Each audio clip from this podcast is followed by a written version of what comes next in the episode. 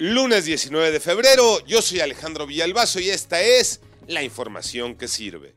Las vacunas son necesarias, son indispensables, pero en México no hay vacunas. La palabra desabasto es recurrente en hospitales privados y por supuesto en los públicos. No hay vacunas y en el corto plazo no las habrá.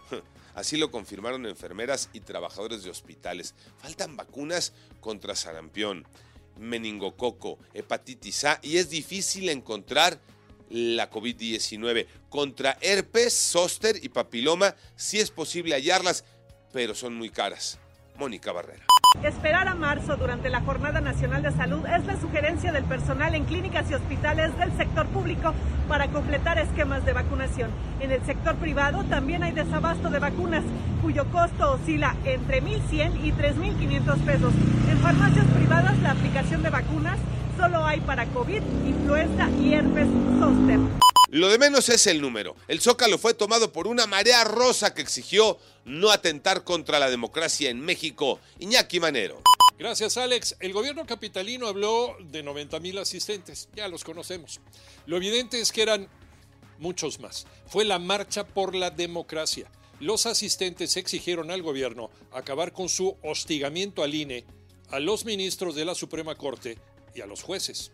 El expresidente del INE, Lorenzo Córdoba, quien fue el único orador, hizo un llamado a los mexicanos a evitar que regrese un pasado autoritario.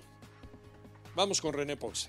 Decenas de miles de personas abarrotaron la plancha del Zócalo para participar en la concentración denominada Marcha por Nuestra Democracia, que destacó por la participación de José Weldenberg, ex consejero presidente del INE, María del Carmen Alanís, expresidenta del Tribunal Electoral del Poder Judicial de la Federación, José Ramón Cosío, exministro de la Suprema Corte de Justicia, así como Lorenzo Córdoba, expresidente del INE, quien fue el orador principal de este evento. Córdoba Vianelo destacó que la presencia de miles de personas obedecía a su interés de defender la democracia ante quien quiere imponer una sola visión y que no se reunían para apoyar o criticar a alguna candidatura. Los asistentes advirtieron que saldrán a las calles las veces que sea necesario para defender la democracia y combatir el autoritarismo.